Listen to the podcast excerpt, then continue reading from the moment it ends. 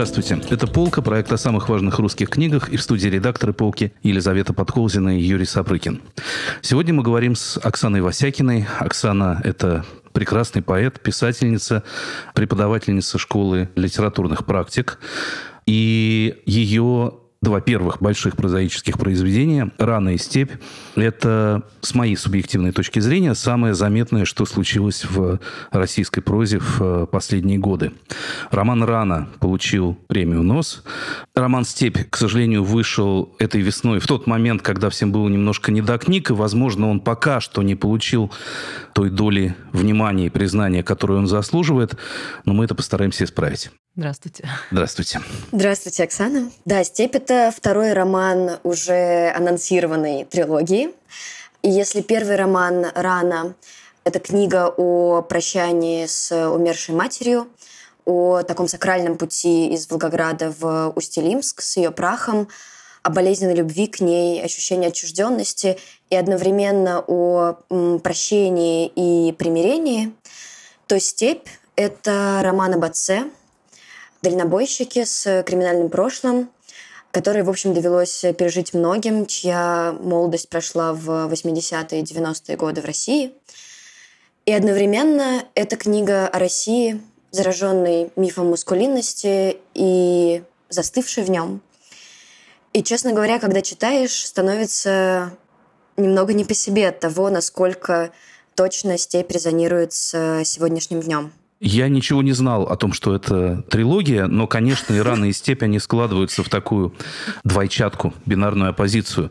Роман о матери, роман об отце, роман о двухтысячных, роман о 90-х, книга, если позволите, дома, жилища, какой мне кажется рано, и книга дороги, ландшафта, природы, какой выглядит степь.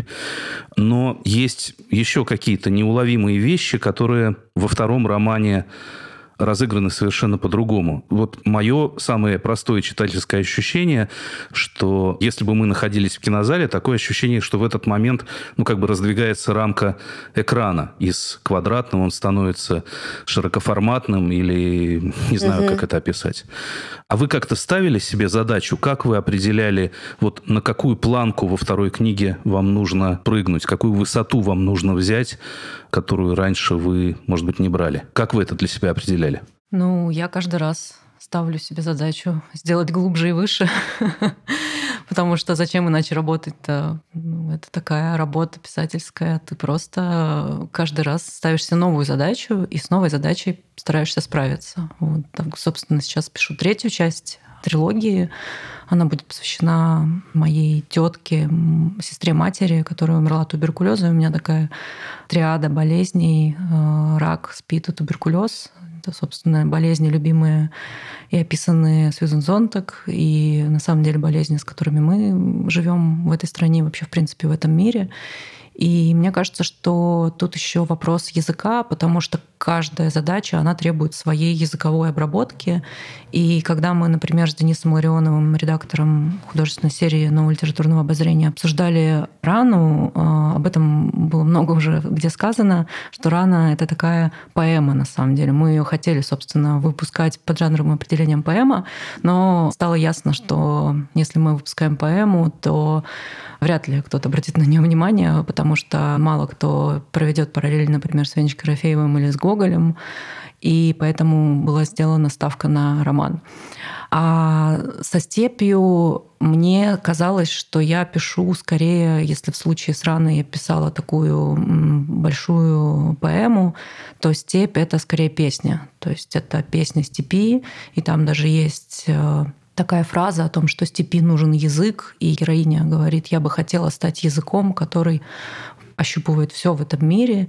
И, конечно, есть еще разговор между героиней и ее отцом о том, что он говорит, что ему не нужен телевизор, потому что у него есть свое 3D, и это 3D — это, собственно, окна его фуры. И мне кажется, что вот этот образ, который вы, Юра, описали, наверное, мне хотелось создать вот этот образ 3D, угу. когда человек смотрит э, из окна фуры. Экрана, который со всех сторон. Да, да. экрана, который со всех сторон. Вообще, мне кажется, что у русской литературы есть многовековые и сложные отношения со многими явлениями, о которых вы пишете. И когда мы говорим про степь, мы вспоминаем и Платонова, для которого это было таким пространством одиночества, какой-то такой недружелюбной бескрайности, и одновременно Хлебникова, который как будто пытался дать эм, своей поэзии место природе и животному миру, и как бы уйти от этой антропоцентричности. А книга с похожим названием была у Чехова. С таким же. Точно. И в этом смысле интересно, что в эпиграфе вы выбираете поэта-метриалиста Алексея Парщикова и художницу Веру Хлебникову.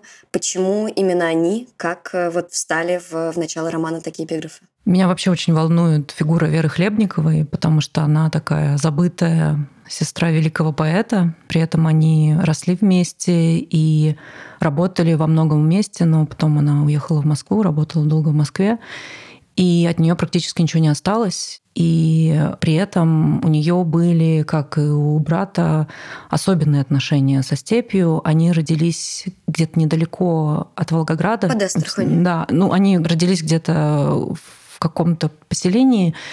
От Веры осталась очень маленькая книжка, напечатанная дневников в которых она описывает свою такую борьбу за возможность вообще быть художницей. И мало того, чтобы быть художницей, быть художницей не похожей на то, что делали в начале 20 века. И ее даже несколько раз выгоняли, кажется, даже из э, места, где она училась, потому что учителю совершенно не нравилось то, что она делала. И при этом, э, например, ее полотно, которое я тоже описываю, ход Сельди, или как-то так оно называется, где полотно — это и есть ограничение природы. То есть можно, например, загуглить и увидеть эту картину. И, например, в музее Хлебникова есть зал веры, в Астрахани. И я несколько раз видела это полотно, и меня совершенно потрясает ее работа, потому что она никогда, по крайней мере, в этом полотне, она не работает с центром. То есть для нее центра не существует. Для нее единственная рамка, которая может быть вообще в мире, да, для нее это ограничение, как я уже сказала, полотна, и мы смотрим на жизнь. То есть идет рыба, и мы смотрим на то, как это огромное количество рыбы идет, и мы чувствуем силу этой жизни. И, собственно, это ощущение есть в степи, потому что жизнь непреодолимо двигается вперед, все происходит, история происходит, вирус развивается, и мы просто можем да, за ним наблюдать, каким-то образом как-то его осмыслять. И единственная наша привилегия — это ограничить, допустим, полотном или книгой эту жизнь и собрать ее. И она в одном из своих дневников пишет, я сейчас смогу не точно процитировать, «Молчание — это голос степи». И в этом есть такое дикое противоречие, причем того, что степь — это очень громкое место. Там бесконечно воют ветра, там шелестят вот эти колючки, и это место, в котором огромное количество количество звуков, и она при этом, видя эту пустоту, обозначает ее как немость. И при этом получается такое против... Как бы я не то, что противопоставляю, я скорее пишу о том, что мне хочется, наоборот, быть языком, да, который описывает эту степь. А Парщиков меня, в принципе, всегда завораживал. Э, его поэзия и его стихотворение «Степь» как раз очень мне подошло, потому что там как раз фура идет по степи и выкорчевывает язык. Прекрасный совершенно образ. И Парщиков, например, мне очень нравится его стихотворение про ежа, что еж прошел сквозь сито, так разобщена, кажется, его множественная спина, да, то есть он видит объекты со всех сторон и пытается вот эти объекты рассмотреть со всех сторон и свести это в одно стихотворение. Для меня это, конечно, задача, которую я всегда перед собой ставлю. Я стараюсь огромное количество линий свести в одно и таким образом показать сложность объекта, сложность истории, сложность человека. Поэтому мне очень близок Парщиков. Степь в этом романе, она и могучая, и обильная, и свободная, и бессильная, и а, и живая, и мертвая, и все порождающее, и все принимающее, и абсолютно равнодушная, и холодная к человеческому началу и к человеческому теплу. Это ну, очень многомерный и очень противоречивый образ. Степь – это жизнь, степь – это Россия, степь – отношения автора с этим образом и отношения вашей лирической героини со степью. Что вы видите за ней? Как этот образ можно еще расшифровать? Мне кажется, это образ истории, потому что там в самом начале есть э, этот момент, что сначала здесь было море, а теперь здесь степь, потом здесь были, э, были Сады. церкви, Мгм. потом были совхозы, а теперь в нулевых э, бодрые мужички раскапывают трубу, и пусть здесь будет степь. И мне кажется, она ее боится, потому что она же человек тайги. Она родилась в городе Устилимске, в Сибири, и она привыкла видеть сопки. И для нее степь это место, где негде вообще спрятаться. И это место такой тотальной опасности. И мне кажется, что в книге есть это ощущение заложника, то есть она беззащитна в степи, но при этом она старается с ней договориться. Когда она заходит в нее, она просит э, разрешения помочиться, она благодарит степь, она с ней говорит, и она, собственно, хочет да, вылезать ее своим языком.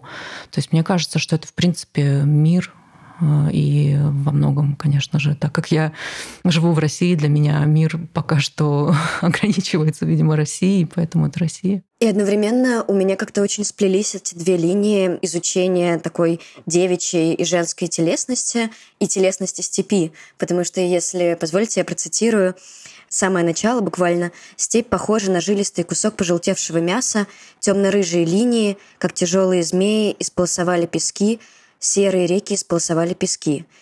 И степь похожа на мягкий живот. Из окна отцовской фуры было видно, как она лежала и ворочалась крохотными возвышенностями. И вот для меня очень какой-то логичный такой очень простой шаг между физиологией да, степи, изучением вот этой природной какой-то массы и физиологией женщины, лирической героини. Ну да, для меня тело человеческое, ну мы все сделаны из земли.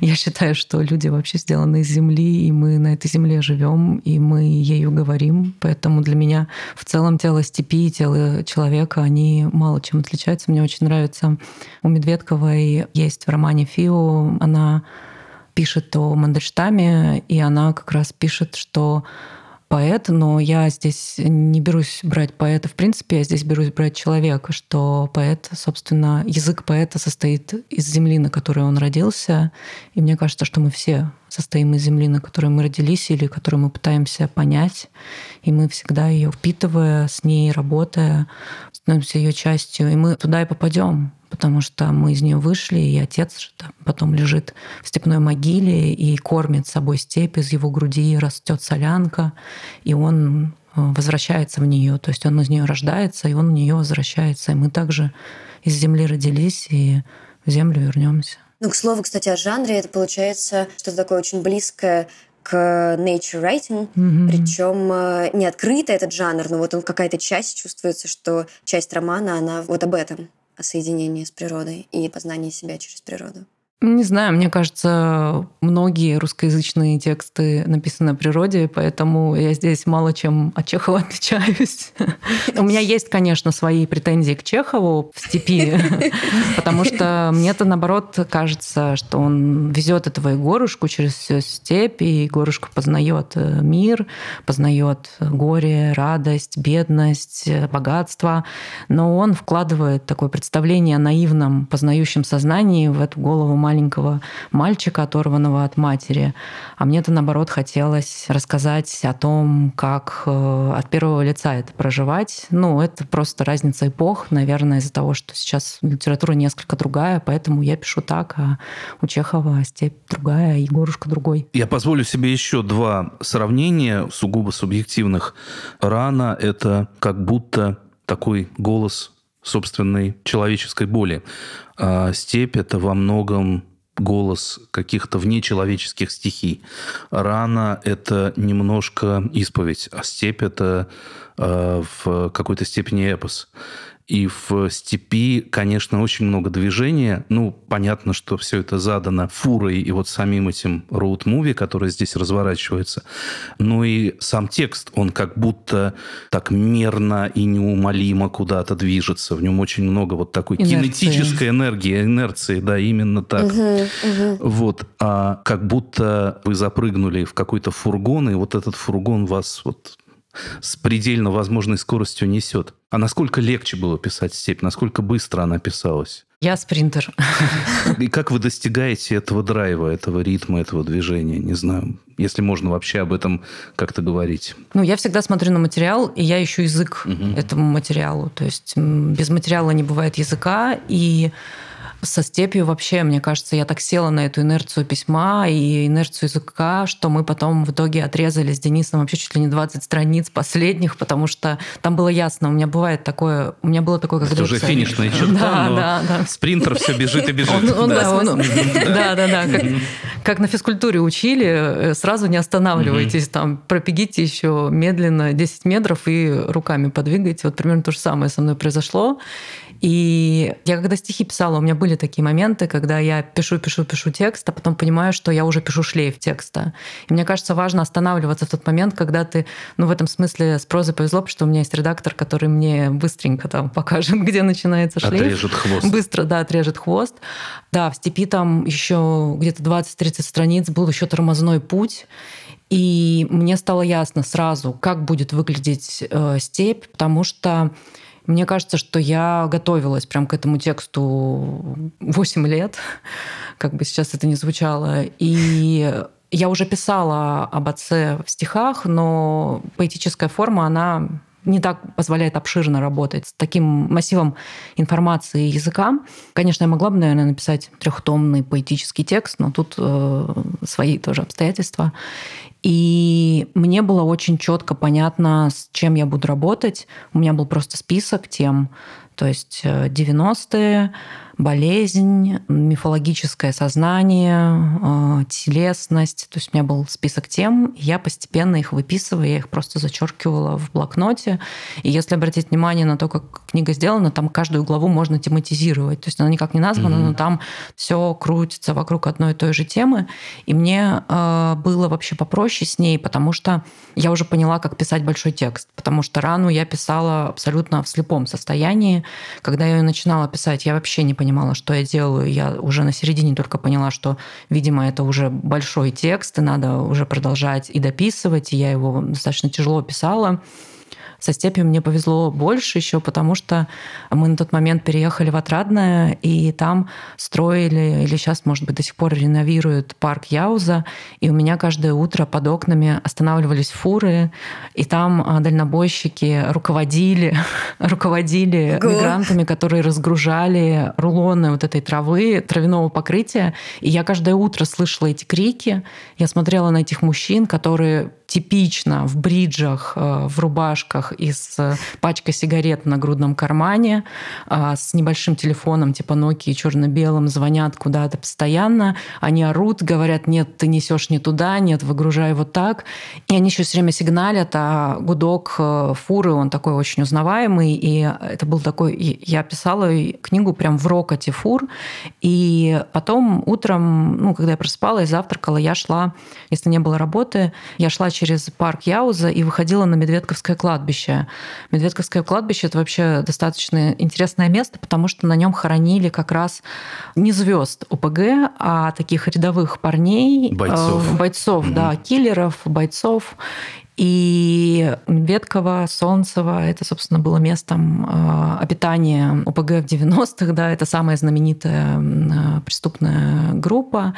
И там, бродя мимо могил, я тоже как-то подумывала обо всем и возвращалась домой и занималась, в общем, книгой. Вот, так что мне повезло. Я вообще верю в то, что для того, чтобы написать книгу, нужно найти для нее место. И как только ты находишь место, то сразу книга идет. Вот, у меня такое. А где писалась э, рана? Рана писалась э, в красном пыльном кресле в съемной квартире, ну, собственно, там, где я сейчас живу. Там, если вы вспомните, есть такой большой блок про птиц, и э, у меня до сих пор есть гнездо под балконом, они периодически там что-то шурудят, э, пищат, э, летают, клюют. И, ну, рано, собственно, такой тесный текст. И моя кухня в съемной квартире, она очень соответствует моим воспоминаниям именно не по размеру, даже скорее по атмосфере жизни моей в Устилимске и вообще той жизни, в которой жила моя мама. И я насчитала в этой кухне пять видов искусственного мрамора, потому что там обои мраморные, столешницы мраморные, а, как это называется, пенопластовые панели мраморные. Ну, то есть это просто... так. Да, да, я как... А, в общем, это такая замок короля у меня там такой из нулевых, и там такой розовый свет, и я все время, сидя на кухне, думаю о том, что сюда бы очень хорошо вписалась э, мамина фигура, которая чистит картошку или там чистит морковь и спиной стоит, и, в общем, из этого места я писала. Сейчас я пишу в лесу. У меня рядом с домом лес. Вот. Прям в лесу? Да, у меня есть рядом с домом Тимирязевский лес, и у меня там есть мой лесной кабинет. Я ухожу туда с ноутбуком, после завтрака два часа сижу, пишу, и потом вот как сейчас еду к вам. У нас как-то был с вами такой разговор про то, что каждый текст, он э, пишется кому-то. И в процессе написания текста в голове есть вот этот некоторый адресат, к которому ты так или иначе обращаешься, и он ну, довольно сильно резонирует с тем, как текст будет написан и про что он будет написан. И в этом смысле мне очень интересно, что в степи появляется бесконечный голос, который со мной заговаривает. Кому он обращен, чей это голос и о ком ты думала, когда писала? Мне кажется, что моя героиня разговаривает сама с собой на самом деле, потому что есть фрагмент тоже в степи про то, что отец говорит, что не любит Илону, и он это говорит скорее для себя, чтобы это сказать. И во многом люди часто говорят для того, чтобы это сказать, для того, чтобы самим, самим услышать. Мне кажется, что она, с одной стороны, говорит сама с собой, описывает себе эту степь, историю отца, а с другой стороны она заговаривает степь, потому что это же книга, это песня о степи, песня, которая должна покрыть степь, как вот э, укрыть даже, можно сказать. И это такой, можно сказать, что с одной стороны адресат этого обращения сама героиня, а с другой стороны адресат этого текста, он абсолютно нечеловеческий, как, собственно, и в случае с раной. В ране, мне кажется, героиня говорит со смертью. Тоже не самое человеческое существо хотя вполне всем доступная. Степь — это, как мы уже говорили, во многом про 90-е. И это, наверное, самое такое противоречивое и самое спорное время за последние, я не знаю сколько, сто лет. Разговор об этом ведется непрерывно. Это страшное лихое бандитское десятилетие или это время свободы, время надежд, время открытий.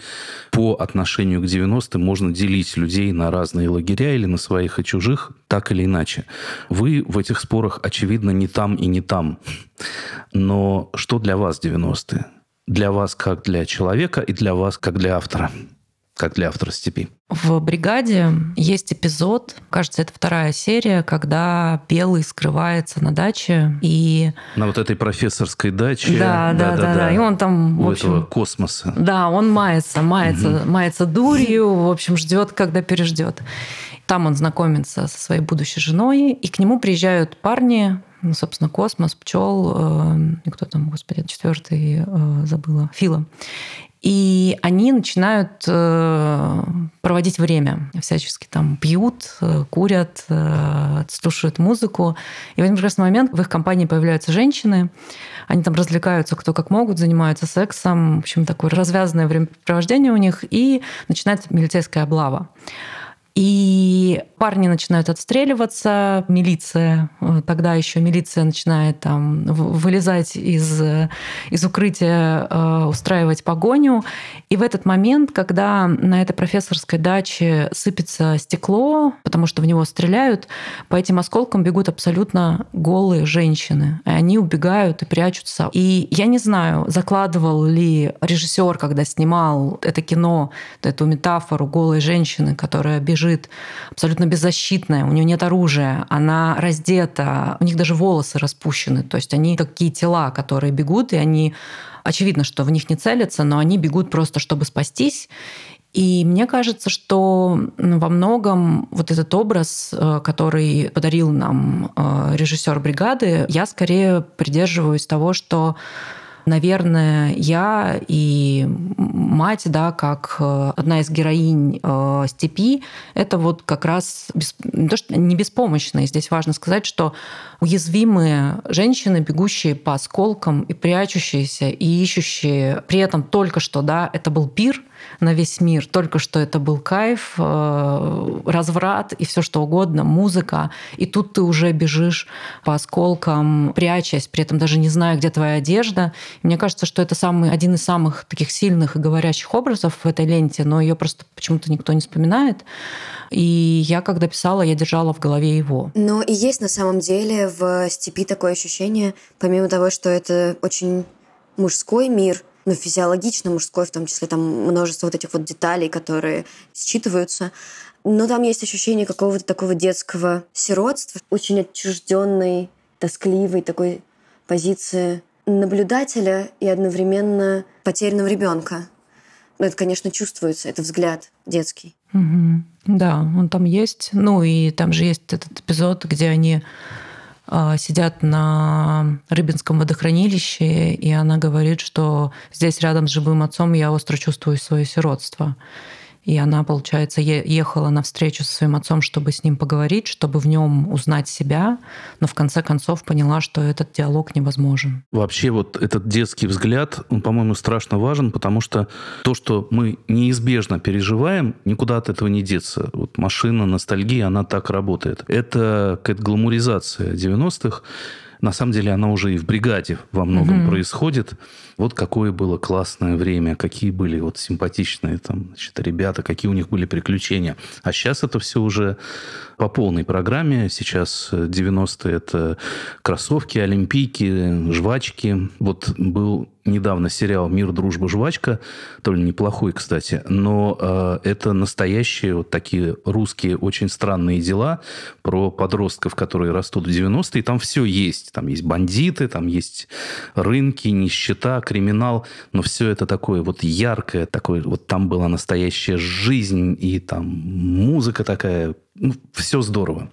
Так работает ностальгия. А вот этот непосредственный, детский, наивный и жестокий взгляд, он эту цветную оболочку, конечно, снимает. Вот ты видишь это время как в первый раз, или как, возможно, оно воспринималось тогда. Угу. Да, изнутри. Но мне так как раз кажется, что мы и сейчас живем самую настоящую жизнь, несмотря на то, что есть ощущение такого оцепенения, потому что у нас есть возможность, э, как бы это трагично не звучало, сейчас возможность почувствовать свою реальность. Это да. Ужасно это признавать. Мне еще, конечно, интересно, что эта трилогия — это три разные болезни. И несмотря на то, что это совпало с э, какой-то действительностью, но мне кажется, это еще какой-то очень точный маркер времени. И как будто в современном культурном поле не так много, что ли, текстов можно вспомнить об этом. Туберкулез вообще уже очень много лет масштабная проблема, к ней все время меняли свое отношение. И сейчас мы просто живем в невидимой эпидемии туберкулеза, так же, как мы живем в невидимой эпидемии СПИДа. Рак это вообще тоже такой, с одной стороны, мифологизированная болезнь, с другой стороны, предельно стигматизированная. То есть ты как бы уже выключаешься из реальности. И мне кажется, что болезнь вообще как, ну, если смотреть, например, на культурологов, да, на работу культурологов, то болезнь — это такой объект, через который можно вообще увидеть мир. Болезнь вообще сама по себе — это политика, это политично. То есть мы смотрим, как устроена инфраструктура обслуживания, например, болезни, как социально люди реагируют на болезни, как художники, художницы, там, не знаю, условно, производители искусства, как они на нее реагируют. И получается, что болезнь, как вообще в целом любое массовое, наверное, явление, если можно вообще болезнь называть массовым явлением, э, наверное, нет. И плюс болезнь, она в теле, то есть это настолько важная штука. Просто тут, наверное, вот, э, были слова о том, что у нас не очень смотрят в эту сторону. Возможно, здесь я имею некую привилегию опыта. Сложно, конечно, мой опыт назвать какой-то привилегией, но тем не менее я видела. Я видела, как эти болезни разрушали моих близких, и для меня они стали такими важными эпизодами моей жизни. То есть это стало важной частью меня как персоны просто, как личности. И поэтому, собственно, это то, что меня заботит. Многие мне могут говорить, там, зачем я читала какие-то отзывы на Литресе про то, что вот она пишет про грязь, там про тряпки, про все что угодно. А для меня как раз э, это и есть жизнь, это и есть то, о чем необходимо писать. Я не могу писать о незабудках, хотя я пишу о незабудках, но только в контексте болезни, потому что незабудки без болезни, они невозможны. Потому что если не будет болезни, не будет незабудок, и тогда мы не увидим их красоты, например. Ну, то есть это такая достаточно простая, простое высказывание, но вспоминая об этом, можно многое понять. Почему эта книга читается как пророчество, как предсказание или как точное описание того, что происходит сейчас? Потому что там, конечно, очень точно пойман вот этот человеческий тип или то в человеке, что пробуждается в э, такие дни, вот это такое вечно неустроенное начало, которое гонит то в дорогу, то на войну, которое не способна на, на близость, на то, чтобы как-то выстраивать какой-то мир вокруг себя, в котором есть близкие, им хорошо, которому вечно нужно куда-то сорваться, куда-то бежать, э, попадать то в тюрьму, то на передовую, ну и так далее, и так далее, и так далее. Как бы вы это определили это человеческое начало, оно родом из 90-х, оно родом из советского мира с его опытом насилия. Это вечно мужское, это вечно русское. Это же не просто какой-то миф. Вот Лиза произносила слово миф. Это реальность. Это реальность, да. Это реальность, которая сидит и в нас самих во многом. Да, это правда. Я, когда разбирала в рукописи, это была шестая глава, сейчас я уже не помню, какая это глава, когда разбирала мифы 90-х, я наткнулась вообще на то, что это кажется, да, что это 90-е, там, не знаю, шансон, и это все такое новое. На самом деле я же сделала вывод, что все очень старое. Вот. И что на самом деле мир, он бухнет от старых вещей из-за того, что я очень люблю слово метаболизм, вот из-за того, что метаболизм, видимо, нарушен, да, не происходит вот этого переваривания и э, переработки, а происходит бесконечная сублимация вот этого недостатка, сублимация такой неудовлетворенности. Это, собственно, да, то, что описано в книге, и все ранены в ней, и все неудовлетворены, и поэтому происходит этот побег, и он Одиссей же тоже едет на войну, да. Саша Белый говорит, на войне тоже стреляют.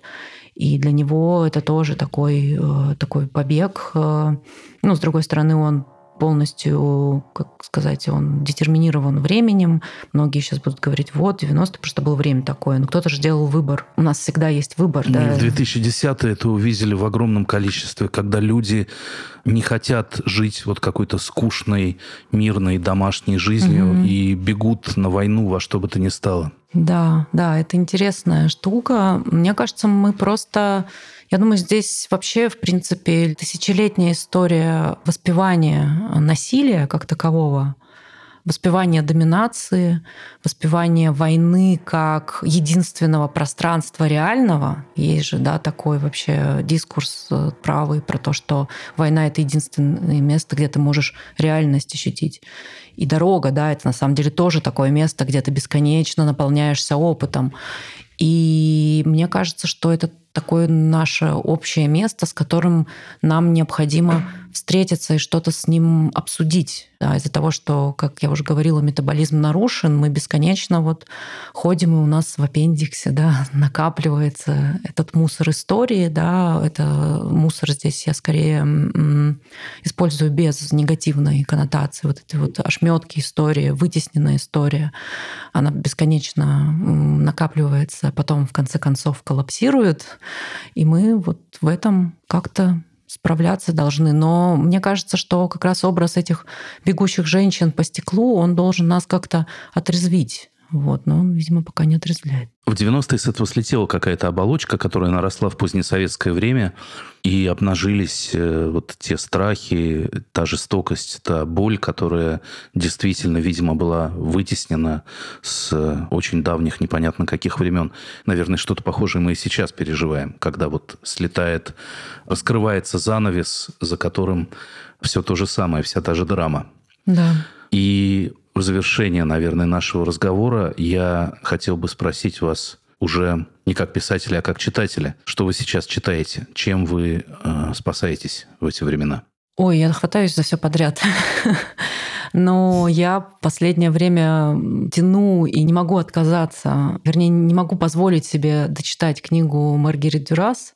У меня есть книжечка такая маленькая, в ней три романа «Любовник», «11 и что-то там. В общем, небольшая книжка ее в нулевых издавали.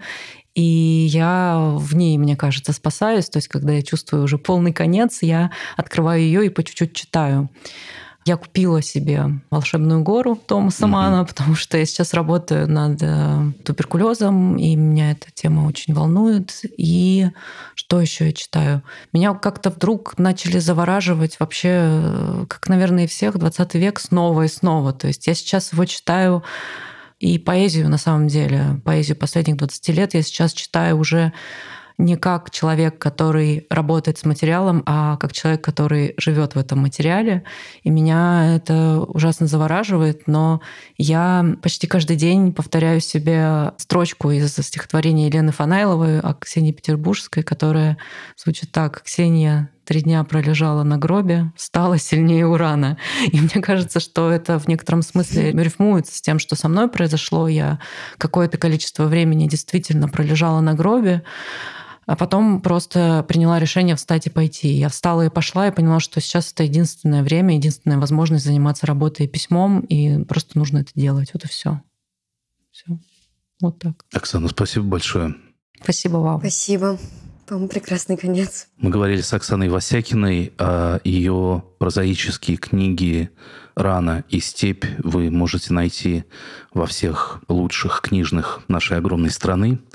И роман «Степь», роман о русском мужском жестоком природном, дальше можно перечислять до бесконечности, роман «Эпос», роман «Путешествие», очень заслуживает того, чтобы быть прочтенным, осмысленным, узнанным. Это наша общая рекомендация, наш совет от полки, если этот совет покажется вам уместен. В студии были редакторы «Полки» Елизавета Подковзина и Юрий Сапрыкин. «Полка» — это проект о самых важных русских книгах. До новых встреч!